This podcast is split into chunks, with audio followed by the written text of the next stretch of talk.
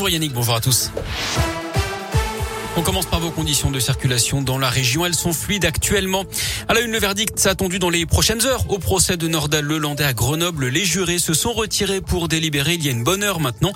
Cela pourrait prendre plusieurs heures encore. Je reconnais l'intégralité des faits qui me sont reprochés. Je sais que les familles n'accepteront jamais mes excuses, mais je me dois de leur présenter avec la plus grande sincérité, a dit Lelandais ce matin. J'ai entendu aussi les experts sur le long travail que j'ai à faire sur moi-même. J'en ai conscience, je vais le faire avec une grande détermination, a ajouté l'accusé.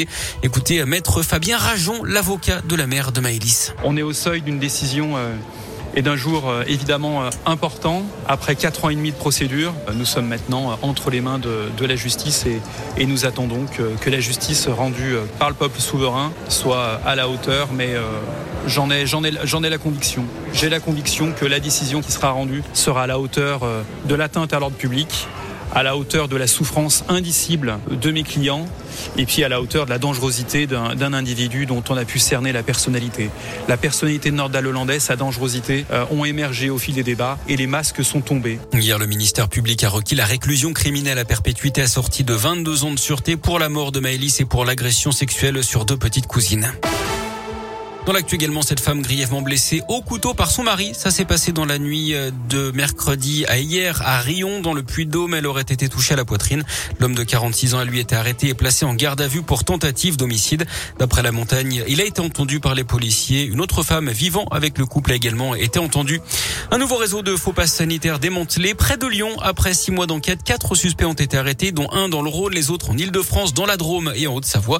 Tout était parti d'une affaire de violence familiale à Tonon-les-Bains l'été dernier.